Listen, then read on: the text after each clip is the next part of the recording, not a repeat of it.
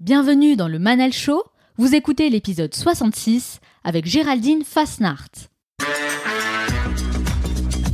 Dans cet épisode, j'ai le plaisir d'accueillir une grande athlète de haut niveau, championne du monde de snowboard freeride, best jump et wingsuit, Géraldine Fasnart. Au-delà de ses performances sportives, son mindset et sa philosophie de vie inspirent des milliers de personnes.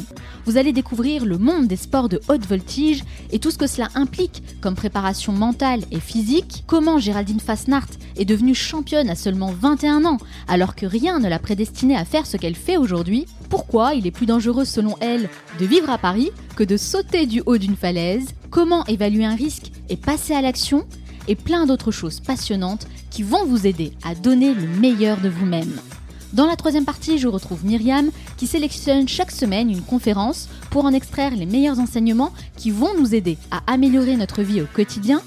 Et enfin, je terminerai cette émission en partageant avec vous les trois conseils à retenir de mon entretien avec Géraldine Fasnart. Et n'oubliez pas, certains veulent que ça arrive, d'autres aimeraient que ça arrive, et quelques-uns font que ça arrive. Alors soyez attentifs et faites partie de ceux qui font que ça arrive. Passez à l'action.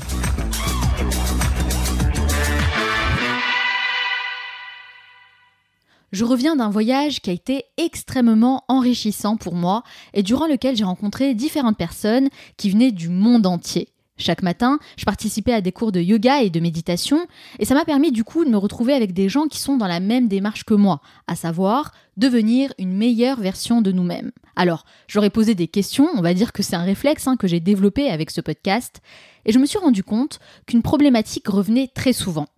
Le fait de se sentir seul, de manquer de soutien et d'encouragement, et l'importance d'être bien entouré pour vraiment progresser. D'ailleurs, c'est ce que vous me dites vous aussi hein, dans vos messages, et c'est la raison principale qui m'a poussé à passer du virtuel au réel et à me lancer dans le projet d'une masterclass. Alors, vous le savez, je ne suis pas du genre à m'exposer sur Internet. Moi, je me fous complètement hein, des soi-disant règles pour se construire une image ou je ne sais quoi. Non, ce qui m'importe, c'est le travail de fond qu'on peut faire ensemble et les résultats qu'on peut obtenir. Et c'est pour ça que je m'implique autant dans ce podcast. Mais je sais que ça ne suffit pas parce que le podcast a ses limites. Alors oui, vous m'écoutez parler avec mes invités, mais vous avez besoin d'aller plus loin, vous avez besoin d'interaction pour réellement progresser. Et comme tout le monde, vous voulez rencontrer des gens inspirants, vous voulez partager vos projets et bénéficier des meilleurs enseignements possibles. C'est normal, et j'en suis tout à fait consciente. Alors, on va passer à l'action ensemble j'organise la première masterclass Le Manal Show qui aura lieu le samedi 29 juin à Paris et je suis convaincue que c'est une étape de plus qui va vous aider à passer au niveau supérieur. Alors c'est à votre tour d'oser passer à l'action. C'est le moment de sortir de votre bulle, de prendre des initiatives et de vous responsabiliser. C'est vrai que cette masterclass me demande beaucoup, beaucoup de préparation, mais ça en vaut la peine. Alors j'espère que vous allez saisir cette opportunité pour venir rencontrer mon équipe, les auditeurs du Manal Show, et vivre une véritable expérience qui va vous enrichir à tous les niveaux. Il ne reste plus que quelques places, mais c'est encore possible hein, de réserver la vôtre, alors je vous mets le lien dans la description de ce podcast, ou si vous préférez, vous pouvez aller directement sur le site lemanalshow.com et cliquer sur le bouton Masterclass pour vous inscrire. Moi, je vous donne rendez-vous le samedi 29 juin à Paris. Championne de freeride, cette sportive de haut niveau est devenue en quelques années une référence mondiale avec 11 victoires au Snowboard Freeride World Tour et a remporté trois fois l'extrême de Verbier qui est considéré comme l'étape ultime de cette compétition. Passionnée par les sports de haute voltige, ce qu'elle aime, c'est sauter dans le vide à travers trois disciplines qui sont le snowboard freeride, le base jump et la wingsuit. La montagne est devenue son terrain de jeu favori et malgré ses risques et ses défis, elle s'émerveille encore et toujours devant la pureté de ses éléments. Elle a une approche très particulière des sports dits extrêmes, avec une belle philosophie qui la pousse à prendre conscience de ses limites, vivre le moment présent et à être en totale communion avec la nature. Voler, c'est un rêve qui est devenu réalité pour cette grande athlète, reconnue également comme speaker international. Elle aime transmettre sa passion et c'est en duplex de Verbier, en Suisse, qu'elle va répondre à mes questions. Géraldine Fasnart, bonjour. Bonjour. Merci d'avoir accepté mon invitation. Avec plaisir. Alors Géraldine, pourquoi? Pourquoi vous faites ce que vous faites aujourd'hui? Parce que ça me rend heureuse, tout simplement. Il y a des gens qui cherchent toute leur vie le moyen d'être heureux. Moi, j'ai trouvé. Donc il n'y a pas beaucoup d'explications à donner à ça. C'est c'était euh, ce qu'il fallait dans ma vie pour pouvoir m'exprimer. Je sais aussi que ça fait, euh, c'est un rêve d'enfant, comme je le disais, hein, de, voler. Vous rêviez euh, dès le plus jeune âge de voler, donc on peut dire que vous avez réalisé votre rêve. Oui, exactement. Puis après, ben voilà, la vie nous emmène toujours au final dans, notre voie. Hein. Je pense que on a beau des fois essayer de l'éviter, on y arrive on, y arrive.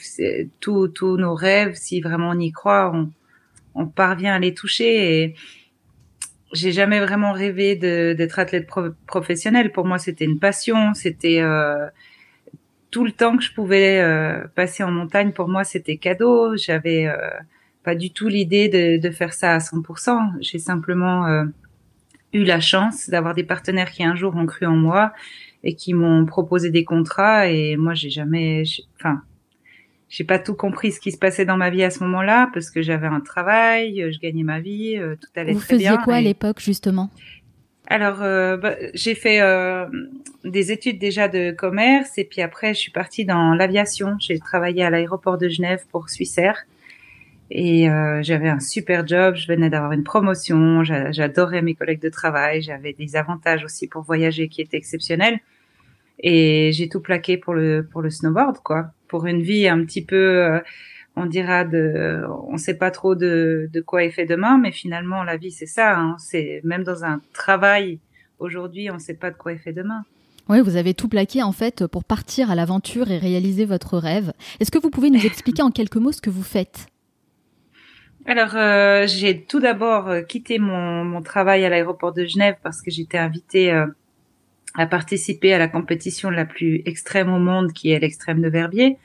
C'était mon rêve depuis l'âge de 15 ans. Je me suis dit, mais en fait, ma vie, actuellement, elle matche pas avec ça. Je peux pas travailler à 100% à l'aéroport de Genève et puis, et puis imaginer pouvoir avoir le temps de m'entraîner pour être prête pour rider une phase telle que le Bec des Rosses. C'est pas possible. Donc, euh, il faut que je prenne une décision. C'est soit je dis non au Bec des Rosses, soit je plaque tout et je pars, je pars vivre à Verbier. Et donc, vous avez tout plaqué pour aller vivre à Verbier. Est-ce qu'on peut dire que vous n'étiez pas faite pour la routine euh, métro, boulot, dodo? Ça, c'était pas vous, euh, c'était pas fait pour vous. Non, c'était pas fait pour moi. Et déjà dans mon travail, ils ont bien compris, c'est que je voulais toujours euh, aller plus loin, avoir une meilleure place. déjà à 21 ans, j'avais une place de, de manager de en lot de contrôle. Je gérais les avions au sol, en fait. ah oui, d'accord. Donc euh, c'était une place qui déjà où il y avait déjà pas beaucoup de femmes, mais en plus euh, à 21 ans on n'avait pas des places comme ça. Donc euh, j'ai tellement tellement poussé pour pour cette place que finalement ben, j'ai réussi à obtenir ma place pour l'examen d'entrée et puis j'ai réussi à obtenir la place. Donc voilà un peu dans pour moi la vie c'est ça, c'est toujours essayer d'aller plus loin, se challenger, sortir de sa zone de confort à partir du moment où c'est trop plat, ça m'intéresse plus. Oui, c'est vrai. Et finalement, en quittant bah, votre job, vous êtes mise en danger. Et ensuite, bah, votre vie n'a été euh, que prise de risque sur prise de risque. Oui, après chacun c'est son niveau de prise de risque. Pour moi, vivre à Paris, c'est bien plus risqué que de vivre à la montagne. Qu'est-ce que vous trouvez risqué Le mieux je me porte. Qu'est-ce que vous trouvez Qu'est-ce qu'il y a de, de, risqué euh, de vivre à Paris? Dites-moi. Alors déjà, il y a trop de monde, euh, c'est étouffant. Euh, après, il y a trop de voitures, il y a trop de trafic. C'est, je pourrais, les gens qui voyagent en moto ou en scooter à Paris, je je salue, mais je j'oserais jamais faire ça. Enfin, c'est. Ah bah vu, vu sous cet angle, je comprends mieux, en effet. voilà, sortir en ville le soir, euh, j'ai peur. Enfin, les, les gens sont imprévisibles. C'est vrai. Certains. Ouais, j'aime pas. Mais c'est assez étonnant quand même de vous entendre dire ça venant d'une femme qui saute d'une du haut des falaises en fait. Ouais, mais la nature, elle est, elle est noble et elle est pure, pas comme les humains. Vous trouvez que c'est moins risqué? Oh oui.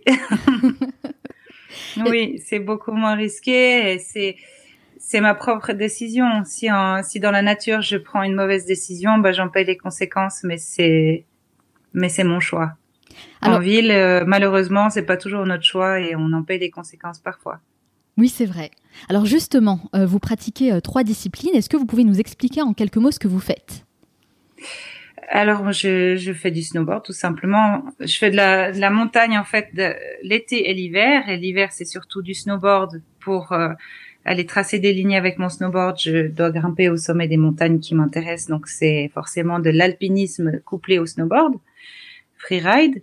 Et euh, l'été, j'ai envie de continuer à dessiner des lignes sur les montagnes. Et du coup, vu qu'il n'y a plus de neige, eh ben, j'utilise ma wingsuit. Alors, c'est quoi la wingsuit justement?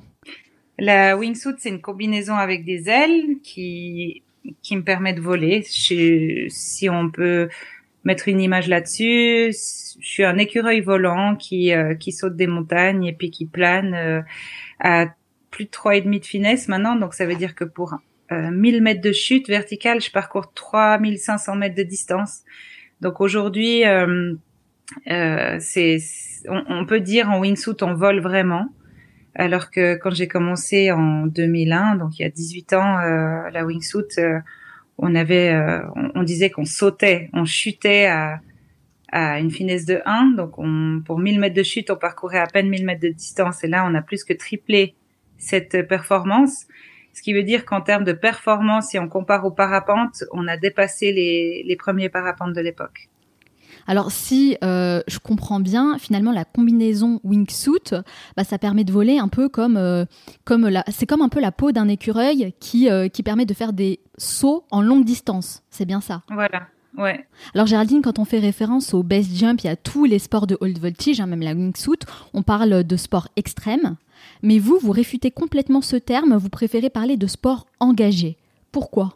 Oui, c'est un sport engagé. Euh, sport extrême, tout le monde utilise ce mot à toutes les sauces. Euh, c'est ridicule. Euh, pour moi, extrême, ça sera justement de passer une soirée à Paris et puis de traverser un quartier ou de me faire monter sur une moto à Paris. C'est totalement extrême pour moi. C'est quelque chose qui sera pas possible, où je serai hors de ma zone de confort, où j'aurais absolument aucun plaisir et, et, j'aurais peur, quoi. Ce qui pourrait être le cas pour quelqu'un qui voudra peut-être sauter d'un pont ou sauter en parachute. chacun a sa euh, propre définition de l'extrême, finalement. Voilà.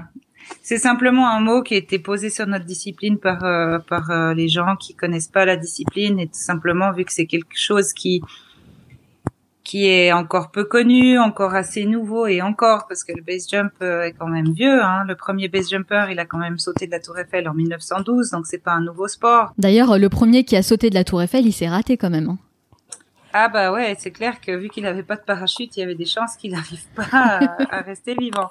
Donc finalement, les fous, c'est peut-être ceux qui restent dans leur zone de confort et qui restent dans leur petite routine sans prendre de risques? Après, euh, voilà, je trouve que catégoriser des gens euh, qui font des disciplines comme je fais de fou, je trouve que c'est déjà un manque de respect ou une mauvaise connaissance. Après, ben voilà, euh, moi je m'en fous personnellement. Mais on peut dire quand même que c'est ce sont. on peut quand même dire que ce sont des disciplines qui restent dangereuses. C'est des disciplines qui, c'est sûr, engagées, c'est ce que je dis, et, où on doit connaître absolument ses limites, on doit s'y préparer, mais on doit pas seulement connaître ses limites techniques et physiques, mais aussi mentales.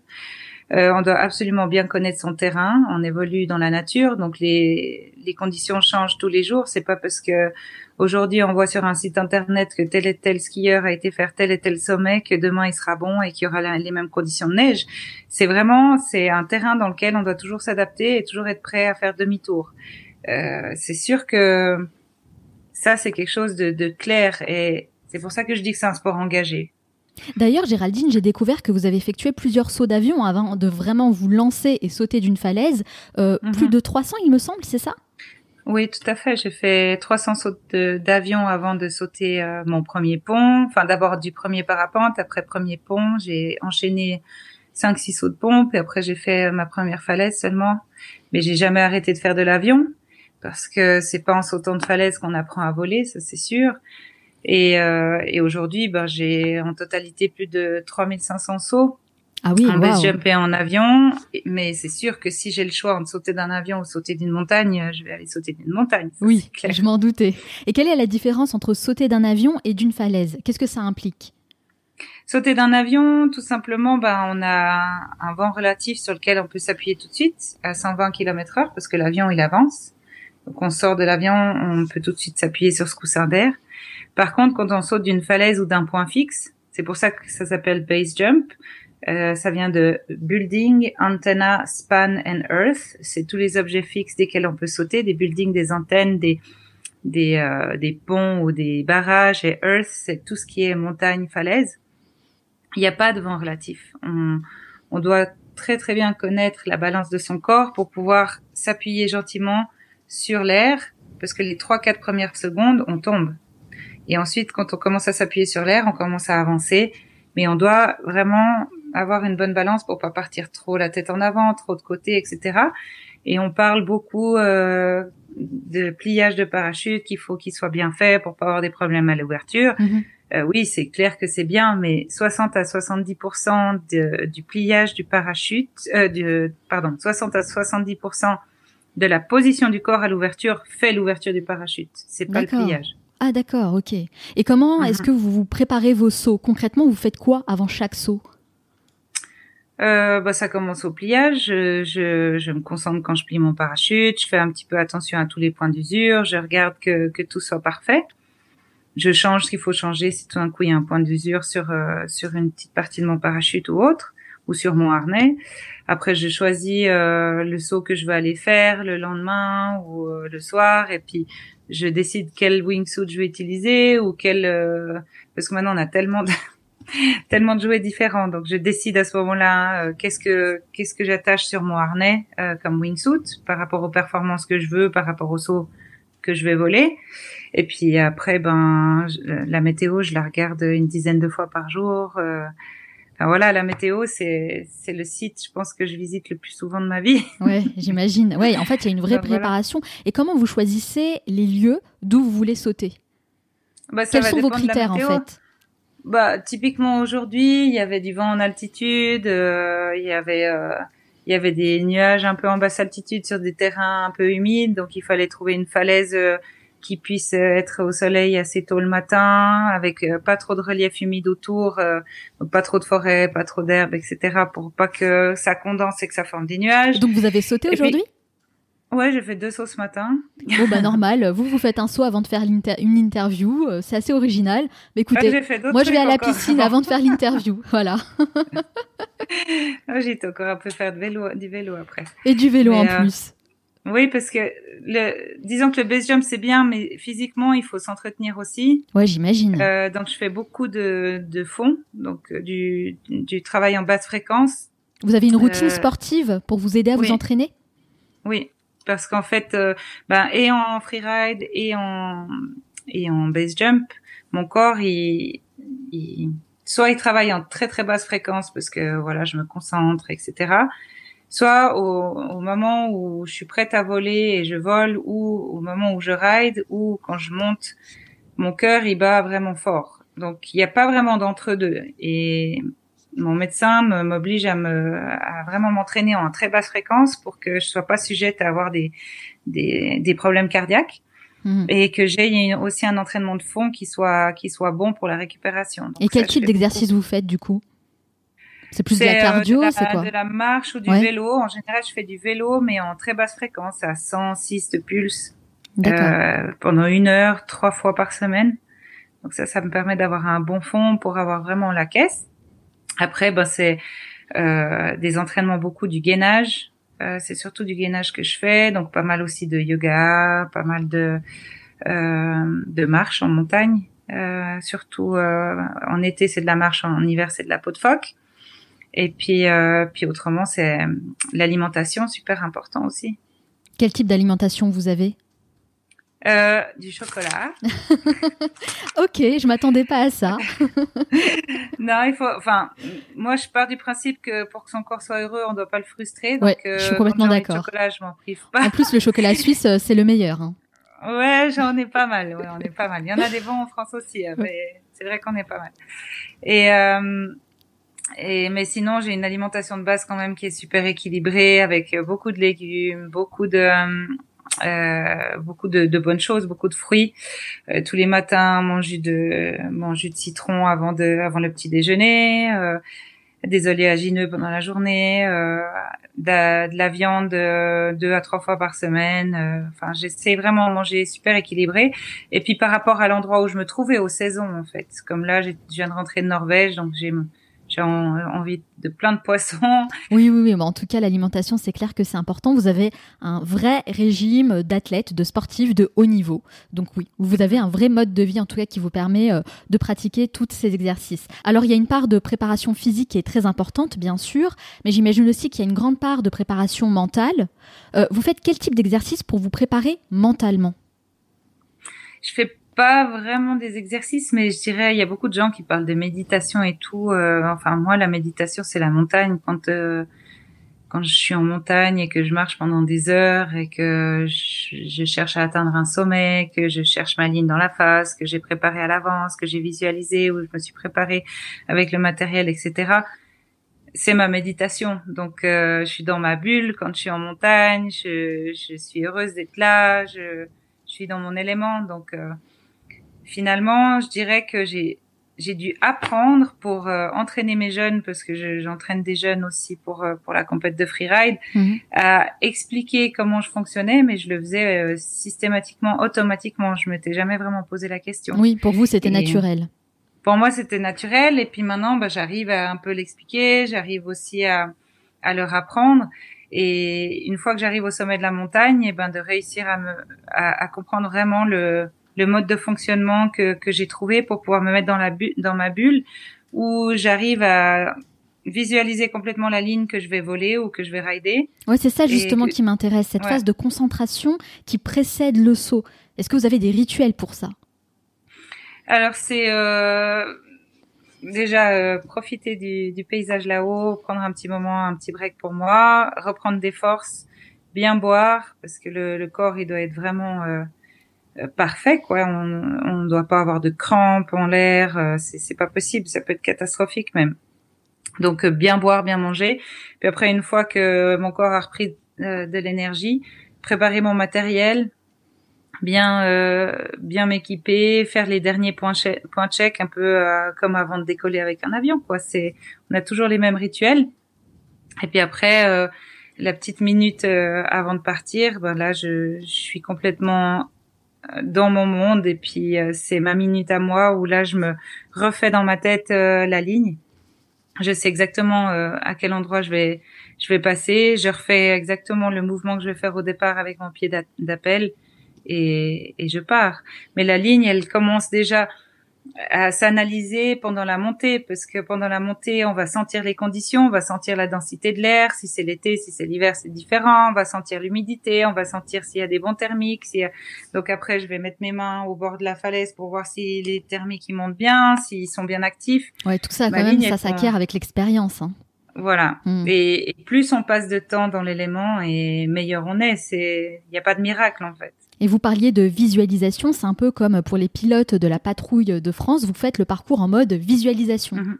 Exactement, ouais. Et c'est la même chose en freeride, on fait la même chose. Euh, le bec des roses, typiquement, on n'a pas le droit de rider la face avant l'événement, donc on a on a le droit d'être au pied de la montagne, on doit regarder la face, euh, trouver une ligne qui nous inspire, bam bam bam bam bam. Quand on l'a trouvée, on monte à pied au sommet de la face et on doit la réaliser. On peut pas rider la face avant. Alors, dans votre métier, Géraldine, vous devez impérativement apprendre à, gérer le, risque. C'est un facteur omniprésent hein, dans ce que vous faites. Donc, concrètement, comment vous faites pour évaluer un risque? Alors euh, typiquement, je vais prendre un exemple encore une fois de la moto à Paris. C'est pour moi c'est un risque inconsidéré, non contrôlé. Donc euh, voilà, je ne le fais pas. Et, euh, et en montagne, voilà, mes limites, c'est ça va être moi tout simplement. Euh, est-ce que par rapport à mon niveau technique, physique du moment, parce qu'en début de saison, on n'est jamais aussi affûté qu'en fin de saison, euh, il y a des périodes de vie où on a moins le temps de s'entraîner, où il y a des périodes de la vie où il y a des choses qui vont très bien, moins bien. Ben, c'est jamais pareil. Mais c'est quoi justement un mauvais jour pour vous pour sauter? Sur quels paramètres vous vous fixez? Alors euh, bon, ça peut tout simplement être une mauvaise météo, donc là je vais pas aller sauter. Après, si, si la météo est parfaite, mais que c'est par exemple moi qui ai mal dormi et puis je me réveille et que je suis hyper fatiguée, ben je vais pas euh, aller faire un saut euh, de 4h30 de marche euh, pour être complètement raide au sommet et puis faire un mauvais vol et pas l'apprécier. Et comment vous l'évaluez ça? Ah ben, je le sens le matin, je me réveille, j'ai pas dormi de la nuit, je suis fatiguée, j'ai pas la pêche bah, je change de plan. Puis Mm. il y en a assez des montagnes. Elles vont pas, elles vont pas partir comme ça. Je vous pose la question, Géraldine, parce que, bah, comme tout le monde, j'imagine que vous avez des moments où ça va et des moments où ça va, ça va moins bien, ce qu'on appelle les up and down. hein. Bon, nous, les moments où ça va moins bien, on doit quand même aller au travail et même si ça se passe pas forcément bien avec les collègues, bah, on va dire que les conséquences sont assez minimes pour nous. Alors que pour vous, c'est différent. Les risques sont beaucoup plus élevés et les conséquences peuvent être fatales. Donc, comment vous arrivez à identifier ces moments-là? Ben, je pense pas que je vais mourir à chaque saut. Hein. Autrement, j'aurais déjà arrêté depuis longtemps. C'est, c'est absolument pas ça. Euh, Ok, alors prenons un exemple. Imaginons que vous vous êtes disputé avec quelqu'un. Bon, vous n'avez Mhm. pas le moral euh, au top. hein. Est-ce que vous vous interdisez de sauter ce jour-là? Ça peut arriver, ouais. Ça peut arriver que même j'ai pas envie d'aller en montagne euh, ou tout simplement euh, je mets mes baskets et puis je vais courir autour de la maison. euh, euh, voilà, parce que j'ai pas envie d'aller, euh, parce que j'aurais pas la tête à analyser les conditions, ou j'aurais pas la tête à, à, à être bien dans mon vol. Donc si je suis pas bien, je préfère juste mettre mes baskets et aller courir pour me vider la tête. Alors, En fait, vous êtes très à l'écoute de votre corps et de votre esprit. Ouais, c'est super important. C'est, je suis aussi pilote d'avion. Je pense que voilà, si je vais pas voler mon avion quand j'ai quand j'ai des soucis plein la tête et tout, j'ai besoin de j'ai besoin d'être dans mon truc. J'ai besoin de déjà rien quand je prépare mon plan de vol. Ben là, c'est la même chose quand je prépare mon plan de vol pour aller sauter en wingsuit ou ou ma trajectoire pour aller faire du snowboard. Je dois pouvoir analyser bien la situation, bien les conditions. euh, autrement, si je suis pas dedans, ben il y a pas de il a pas de raison d'y aller quoi. Il y a un grand sens en fait des responsabilités. Est-ce que vous pensez qu'on devrait faire pareil euh, dans notre vie, euh, un peu dans tous les domaines en fait? Je pense, oui. Et je pense que malheureusement aujourd'hui, avec l'influence des Américains, euh, voilà, plus personne veut être responsable de rien. euh, Qu'est-ce que vous un- voulez je dire pense par que là? c'est un souci, un gros souci général, ouais. Qu'est-ce que vous voulez dire par là avec l'influence des Américains? Bah que qu'il faut toujours un responsable pour tout et puis que dès qu'il y a un problème, euh, ben on, on prend un avocat. euh, voilà, Oui, en fait, on se est- responsabilise plus. on se déresponsabilise complètement. Ouais, Il faut toujours totalement. un coupable, alors que, alors que voilà, quand on fait quelque chose, ben il y a des conséquences et puis il faut les assumer et puis c'est tout. Et je pense que euh, la montagne pour ça c'est un super cadeau, c'est un, c'est une belle école de vie. Alors malgré toute la préparation qu'il peut y avoir, euh, évidemment vous n'êtes pas à l'abri d'un accident, hein. vous le dites vous-même d'ailleurs, ça arrivait à l'un de vos proches, est-ce qu'on peut en parler? Bah, J'ai perdu plein de proches encore hein, la semaine dernière. Je, je voilà, ça arrive régulièrement. Euh, je, je perds des proches. Euh, bah là, j'ai encore un ami qui m'a annoncé ce matin qu'il a chopé un cancer. Bah, on perd tous des amis. Euh, en plus, voilà, maintenant j'ai j'ai 38 ans. Euh, c'est des choses qui qui se passent dans la vie, Oui. soit par accident, soit par maladie on va tous partir d'une manière ou d'une autre. Après, euh, oui, je dis que même avec toute la préparation que, que j'ai, je suis pas à l'abri de faire une erreur et je reste une humaine comme tous les autres. Et j'espère que j'en ferai pas et j'essaie vraiment de me préparer et de faire en sorte de faire les choses le mieux possible pour pas que ça m'arrive. Mais tout le monde fait la même chose aussi au volant de sa voiture, mais il y a des accidents aussi tous les jours. Moi, mon objectif, c'est vraiment d'apporter de la valeur aux gens qui nous écoutent. Et ce que je veux, c'est vraiment transmettre votre expérience et votre rapport justement au risque, à la prise de risque, à la peur, parce que, bah, comme vous le disiez, dans nos vies, on n'en prend pas assez. On est souvent dans notre zone de confort, dans notre petite routine, et on a l'impression que tout ce que les autres font, bah, c'est difficile, c'est c'est dangereux.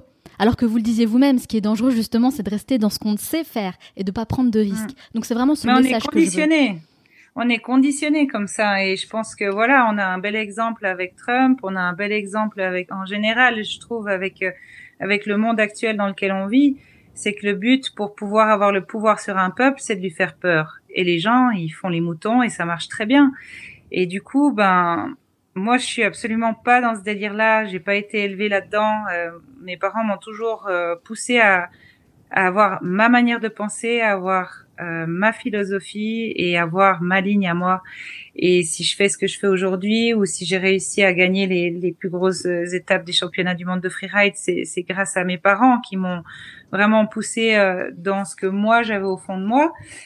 Euh, je, si j'avais pas eu des parents comme ça, je pense que je serais encore en train de travailler à l'aéroport de Genève et puis euh, et puis quoi, j'aurais peut-être euh, trois enfants et puis je serais frustrée parce que j'aurais pas réalisé mon rêve. Mmh. Et puis et puis je dis pas que d'avoir des enfants c'est, quelque chose de frustrant. Hein. Je dis juste que moi, ça aurait pas été possible. Je pense que aujourd'hui que que j'ai que je suis heureuse dans ma vie de couple, que que j'ai grandi aussi, que j'ai pu me réaliser, c'est quelque chose qui me rendrait heureuse aussi et, et, cette manière, je trouve, de fonctionner euh, générale de, de, de, la population où euh, justement on a peur et il faut pas sortir de sa zone de confort, et ben ça a été conditionné par euh, par plus haut, quoi. Et c'est dommage. Ouais, c'est vrai, c'est très présent dans notre société. Et vous savez, les gens qui écoutent ce podcast me disent très souvent qu'ils s'empêchent en fait de faire des choses parce qu'ils ont peur peur euh, d'échouer, peur euh, de mal faire. Et c'est pour ça que votre approche est vraiment très intéressante.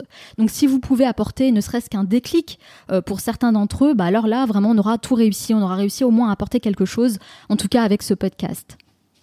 Ben, j'espère, en tout cas, mais c'est moi quand je me pose des questions, souvent je me j'essaye de faire le pour et le contre en me disant mais en anglais ça marche mieux qu'en français. Oui, what can possibly what can possibly go wrong?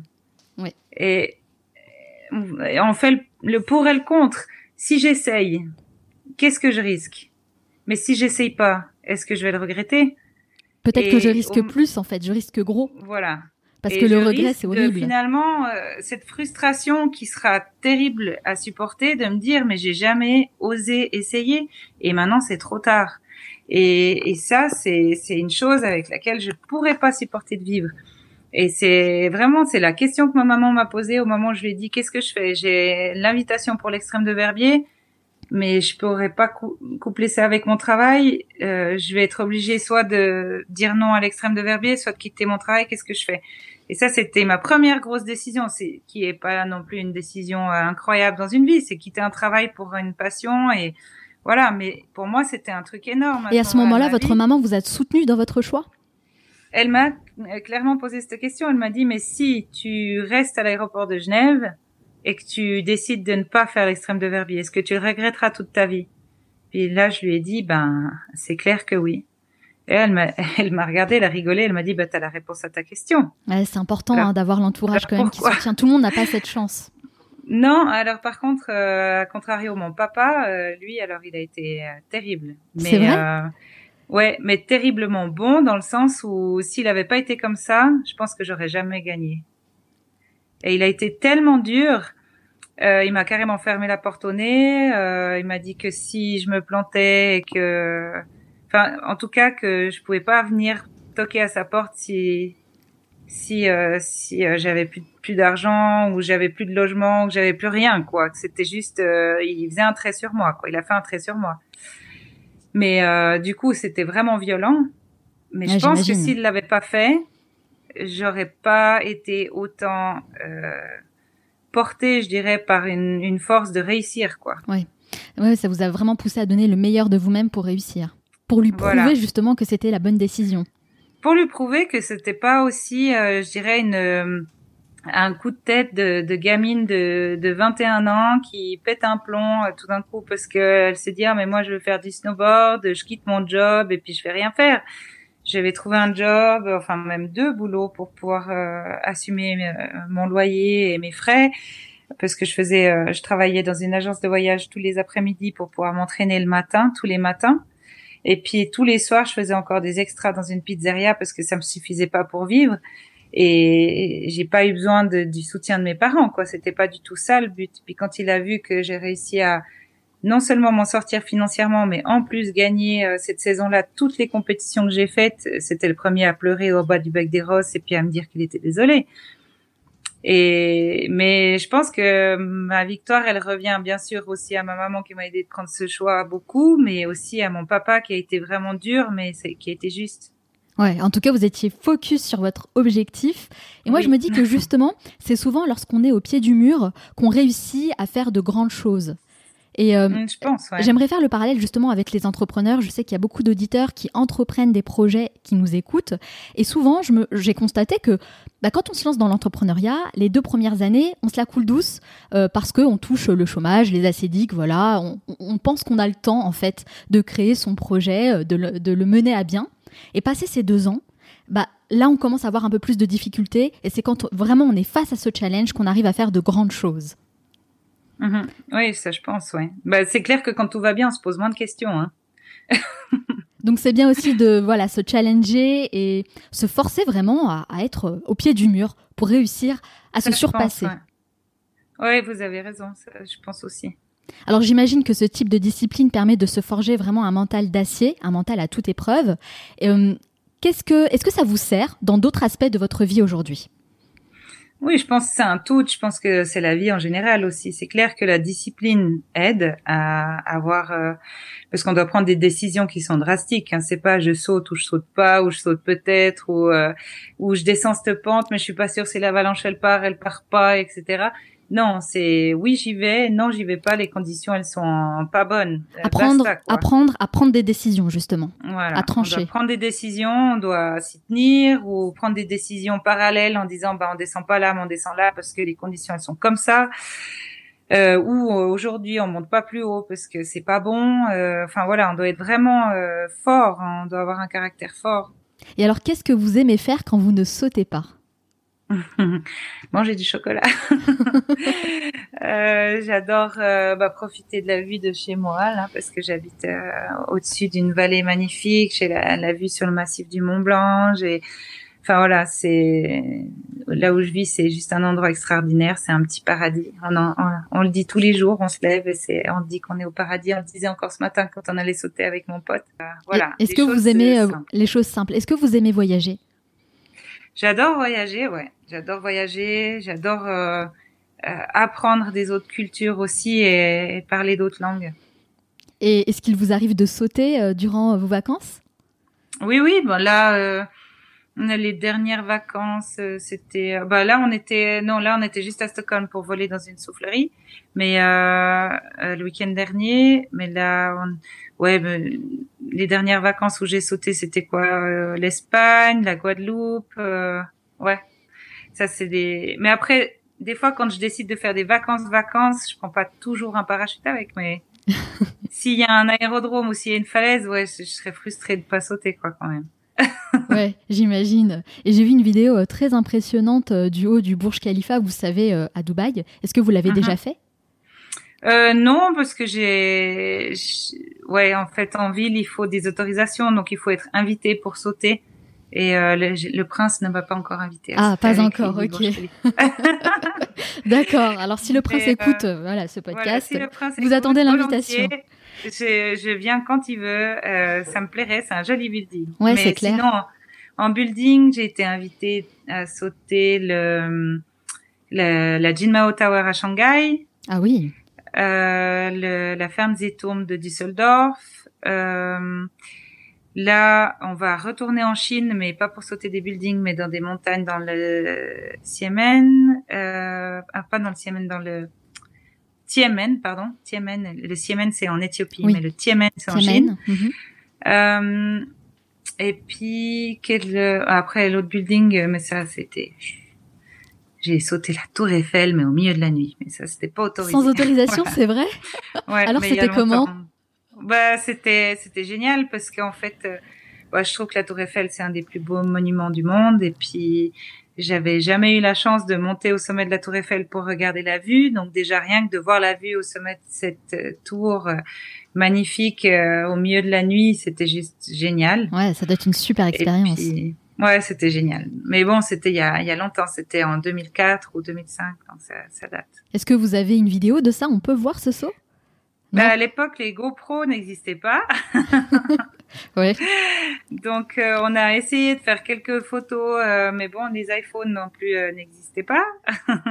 Donc, bon, en tout cas, c'est une expérience que vous, vous gardez en mémoire. Voilà. Voilà, exactement. Parfois, c'est bien aussi d'avoir ses propres souvenirs sans forcément les partager avec tout le monde. Voilà, mm. exactement. Et puis, vu que c'est un saut qui est interdit, je vais éviter d'en faire la promotion. Alors, aujourd'hui, Géraldine, vous ne faites plus de compétition, c'est bien ça? Mhm. Mais vous continuez de sauter. Alors comment vous faites pour financer tous ces sauts? Alors, euh, j'ai arrêté la compétition en 2010, donc ça fait euh, 9 ans. Mhm. Euh, et tout simplement parce que j'ai demandé à mes partenaires de, de pouvoir faire des projets. J'ai gagné tout ce que je voulais gagner, j'ai même plus gagné que ce que je voulais gagner. Et puis maintenant, je veux faire des expéditions, quoi. Et donc, en rentrant de l'Antarctique, j'ai dit, bon, maintenant, basta, je, je fais des voyages. On venait d'ouvrir les premiers sauts de, de base jump du continent antarctique. J'ai dit, maintenant, voilà, c'est ça que je veux faire, quoi, c'est clair. Et donc, euh, j'ai demandé à mes partenaires s'ils étaient euh, d'accord de me suivre dans mes projets, et puis ils m'ont suivi, tout simplement. D'accord, donc aujourd'hui, en fait, vous, vous, financez vos sauts avec vos partenaires, vos sponsors. C'est génial, en fait, de pouvoir continuer à faire ça. Si les, si les projets les intéressent, ils les financent. Après, euh, ah, donc vous présentez d'abord le projet. Voilà. Hmm. Je présente le projet. Si mes partenaires sont intéressés, ils financent mon projet. Si ça les intéresse pas ou moins, et puis que moi je veux absolument le réaliser, ben, je trouve un moyen de le financer moi-même ou, ou autrement. Et c'est eux qui vous permettent de vivre aujourd'hui? Alors, euh, ils me permettent de vivre euh, en partie, mais c'est surtout mes conférences qui me permettent de vivre. Oui, puisque vous êtes speaker international, vous transmettez vraiment tout ce que vous avez euh, appris, tous les enseignements en fait que vous retenez de vos expériences. Ouais, exactement. Donc, je fais beaucoup ça. Donc, en partie mes sponsors, en, en partie mes mes mes speeches, et puis aussi j'ai rénové des j'ai rénové une maison pendant que j'étais je faisais de la compétition. Euh, au début, ben voilà, quand on fait de la compète, on n'a pas beaucoup d'argent, mais on a du temps. Donc euh, j'ai retapé une maison et puis je loue une maison. Euh, voilà, donc ça me donne une petite assise euh, aussi à côté qui me permet de respirer. En tout cas, vous faites pas mal de choses. Félicitations pour tout ça. C'est assez impressionnant. Merci. Alors, pour finir, Géraldine, j'aimerais savoir quels sont les meilleurs enseignements que vous tirez de toutes vos expériences que finalement dans la vie c'est enfin que finalement la vie est bien faite et que que que ce qui doit arriver arrive et que même si parfois on se pose des grosses questions sur sur le pourquoi euh, du comment et pourquoi est-ce que ça ça arrive au final même si on pense que que c'est injuste euh, bah il y a toujours une raison et cette raison, on la comprend pas toujours tout de suite, mais euh, mais la vie est pleine de surprises. Et, euh, et d'ailleurs, j'ai encore sorti ça hier à une copine. C'est comme dans Forrest Gump, il dit la vie c'est comme une grosse boîte de chocolat, on sait jamais sur quoi on va tomber. Et c'est vrai et c'est juste. Et je pense que si on arrive à prendre les choses avec le sourire le plus possible, eh ben on a que des choses bien qui qui en ressortent. Bon, en tout cas, c'est bien dit, c'est vrai, on peut pas tout maîtriser dans la vie, mais euh, une chose est sûre, c'est que avec le recul, bah, on se rend compte vraiment que toute épreuve a une signification et a un bien en fait pour, pour mhm. nous. Merci beaucoup Géraldine Fastnart d'avoir répondu à toutes mes questions, mais ce n'est pas totalement fini. À la fin de chaque interview, je pose une série de questions rafales. Il faut répondre le plus spontanément possible, hein, sans trop réfléchir. Ça dure 1 mhm. minute 30. Est-ce que vous êtes prête? Je suis prête. C'est parti. Quelle est la première chose que vous faites en vous levant le matin? Euh, une salutation au soleil face à, la vallée, face à la vue depuis chez moi. Quelle personne admirez-vous le plus? Oh, ma maman. Quel est le dernier livre que vous avez lu? C'était un livre euh, sur euh, l'histoire, sur quelqu'un qui se souvenait de toutes ses vies antérieures et qui l'expliquait en fait, qui expliquait vraiment tout son parcours. Quelle est votre plus grande peur? C'est, euh, je suis euh, claustrophobe et agoraphobe. J'en ai deux, de grosses peurs. Je pensais que vous alliez dire circuler en moto à Paris. Aussi. j'ai déjà dit trop de fois. Quelle est la chose dont vous êtes le plus fier euh, D'avoir euh, trouvé mon, ma voie, quoi, d'avoir trouvé euh, vraiment euh, ce qui me rend heureuse. Et la chose pour laquelle vous êtes le plus reconnaissante? C'est l'éducation que ma famille m'a donnée. Quelle est la valeur la plus importante pour vous? Je dirais la valeur d'apprécier d'apprécier ce qu'on a. Quel animal vous représente le mieux? L'ours polaire. Quelle application utilisez-vous le plus? Euh, Sur le smartphone, le ouais, la météo. Quel livre offririez-vous en premier? Hum, Le Petit Prince. Quel est l'endroit où vous aimez aller pour vous ressourcer? En montagne. Quel est votre film ou documentaire préféré? Va, vie et devient, mais il me fait pleurer tout le temps. Quelle est la mauvaise habitude dont vous aimeriez vous débarrasser? Euh, mauvaise habitude. Euh, euh, ouais, mais bon, c'est un avantage dans mon sport, mais c'est vrai que dans la vie de tous les jours, des fois, c'est je calcule trop, quoi. Je suis trop tout le temps, je dois tout maîtriser. Quelle est la chose à laquelle vous croyez et que les autres considèrent comme une folie? Je pense qu'on a plusieurs vies. Je pense que les, les esprits ne disparaissent pas. C'est juste une enveloppe, euh, l'enveloppe. Mais tous tous les gens qu'on a perdus, ils sont là en fait. Donc je vis avec plein de gens. si vous disposiez de 100 euros et pas un euro de plus, dans quoi les investiriez-vous? Euh, 100 euros, euh, un vol en soufflerie. ouais, pas mal.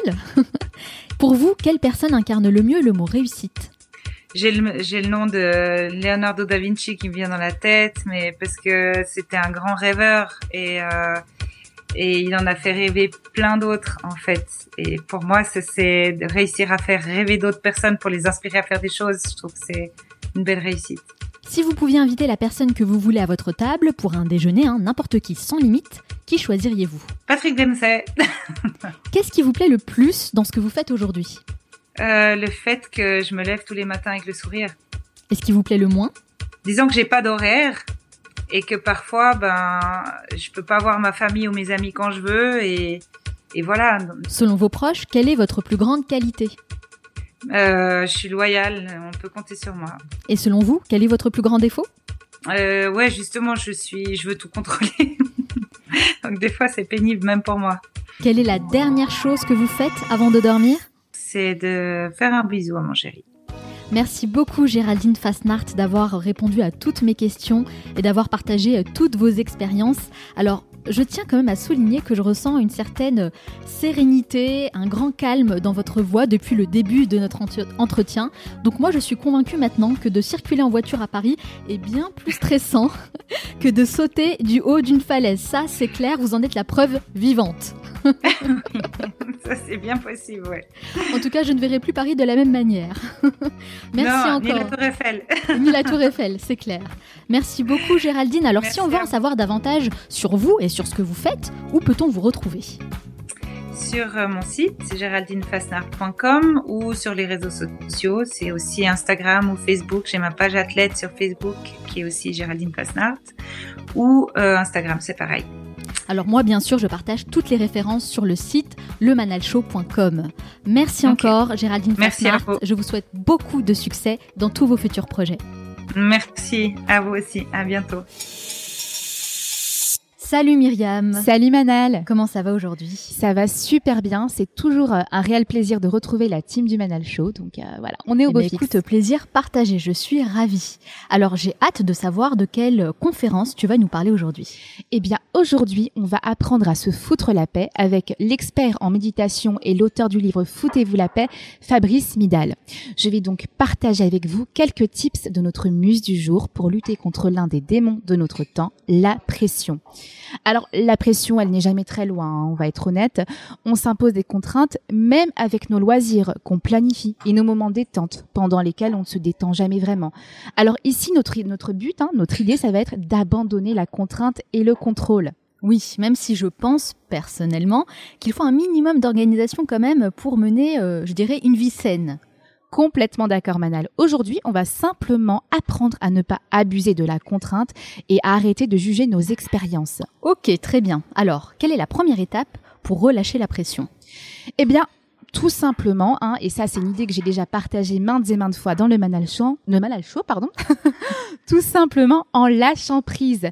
Cessez de méditer, par exemple. Ne faites rien. La méditation, c'est pas, ce n'est pas se contraindre à euh, obéir à des règles qu'un coach va vous fixer. C'est vraiment décider de vous approprier ce moment pour tout simplement vous retrouver. Donc, si pour vous, vous détendre, c'est tout simplement rester euh, sur le canapé euh, à regarder le plafond, faites donc ceci.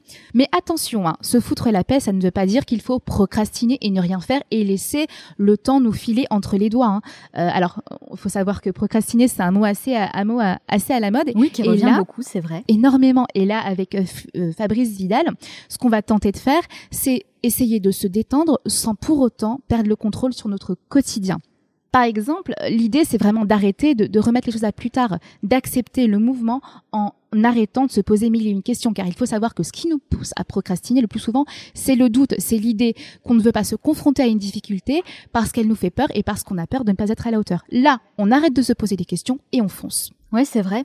En général, quand on procrastine, c'est qu'on essaye de fuir quelque chose. On le fait pas forcément de manière consciente, hein. on le fait de manière inconsciente. Alors que décider de se foutre la paix, là, c'est différent. Parce que ça veut dire qu'on choisit consciemment de le faire. Donc, finalement, il n'y a aucun sentiment de culpabilité aucune culpabilité et que de la liberté. On entre dans la vie, comme le dit si bien Fabrice Midal, vouloir se présenter sous son meilleur jour, par exemple, euh, ou tenter d'être toujours calme, toujours sage. Alors pour ceux qui ne le sont pas naturellement et qui sont d'un tempérament un peu plus, euh, un peu plus extravagant, un peu plus, voilà, un peu plus vivant, euh, voilà, c'est aussi se, se contraindre à quelque chose qui ne nous ressemble pas. Donc on ne se fout pas la paix. Alors par exemple, l'idée aussi de penser que tout dépend de nous, c'est euh, ce qui nous pèse, c'est ce qui nous empêche, pardon, d'agir. Se foutre la paix, c'est accueillir l'audace sans arrière-pensée, éliminer la mauvaise pression et les attentes. En tout cas, c'est très intéressant comme façon de voir les choses. J'aime bien, moi, l'idée d'accueillir l'audace et de lâcher prise. J'aime bien ça aussi. Et personnellement, lâcher prise, c'est ce qui aussi, aussi ce qui m'a permis, euh, voilà, dans ma vie de tous les jours, de sauter à pieds joints dans la vie. Abandonner mon master en communication, par exemple, a été une vraie expérience pour moi. J'étais complètement flippée à l'idée de sortir des carcans pour poursuivre mon rêve, qui était de devenir journaliste. Et pourtant, tu l'as fait. Et pourtant, je l'ai fait et je ne le regrette pas. Et c'est ça qui est essentiel. Ne pas regretter de faire les choix les plus, les plus audacieux. Autre choix audacieux que j'ai fait récemment en partant en Tunisie, faire du quad pour la première fois. Et je vais pas.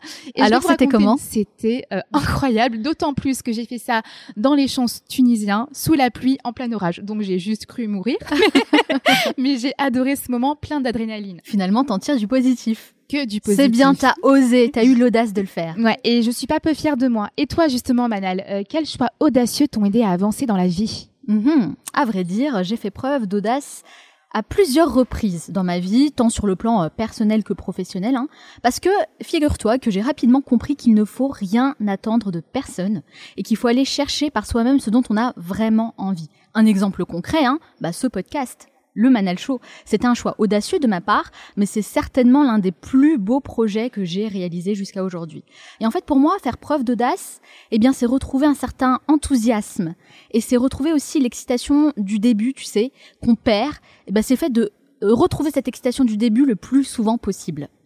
Eh bien, je crois que tu es vraiment d'accord avec Fabrice Midal qui dit que rester calme, rester sage et peu audacieux, c'est un vrai malheur. Alors, l'idée, c'est vraiment d'accepter, et je vais conclure là-dessus, euh, qu'il faut accueillir le moment présent, accepter pleinement ses émotions, se connecter à soi et ne pas juger vos expériences, simplement les vivre. Merci beaucoup Myriam pour cette excellente chronique.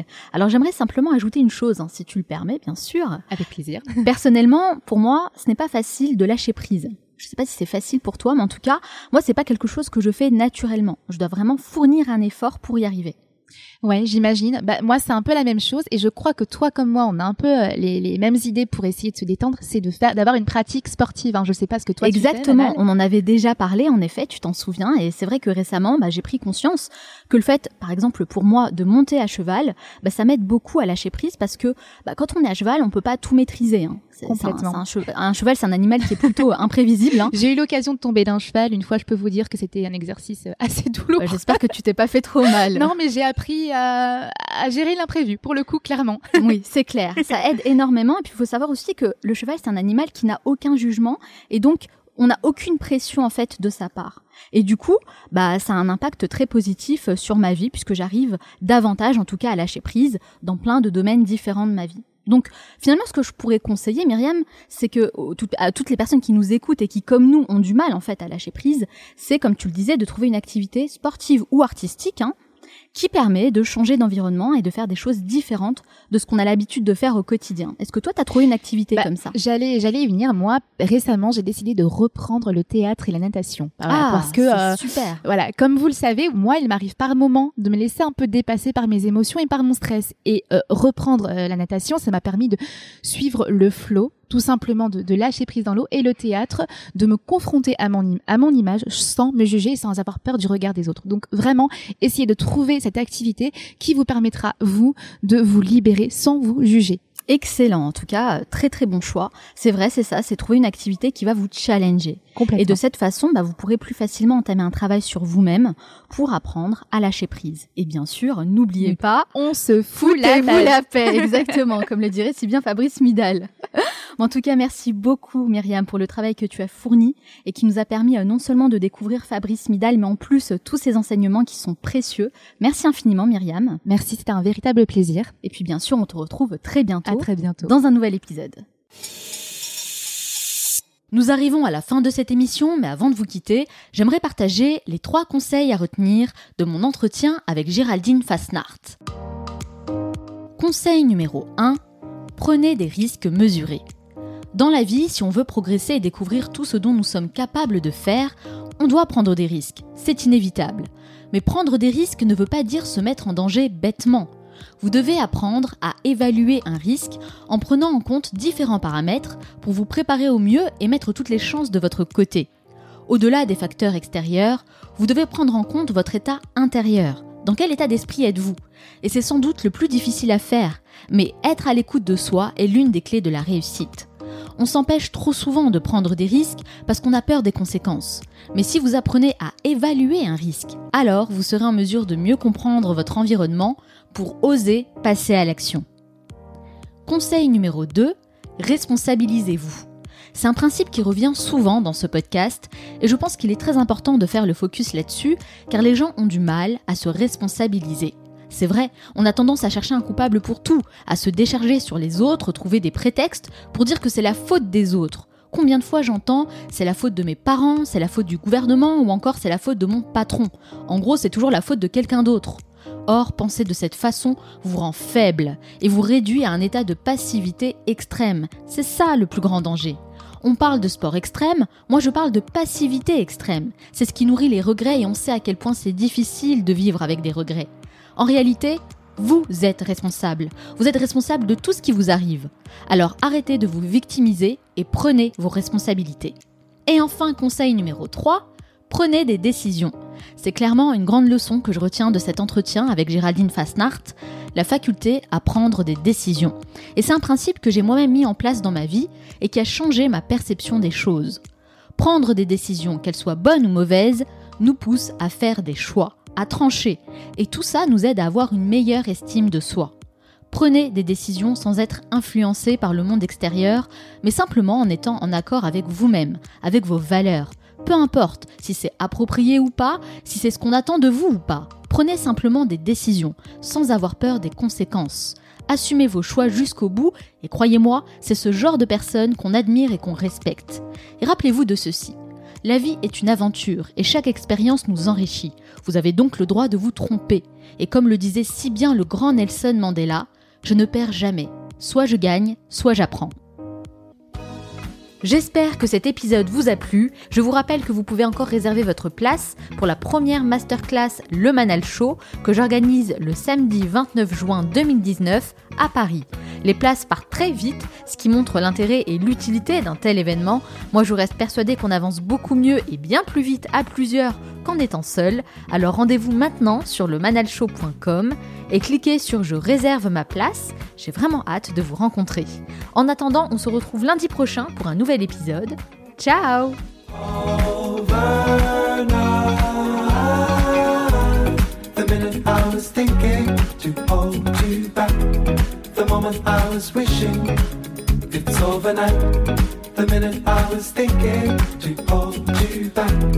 The moment I was wishing it's overnight. The minute I was thinking to hold you back. The moment I was wishing it's overnight. The minute I was thinking to hold you back. The moment I was wishing it's overnight. Slow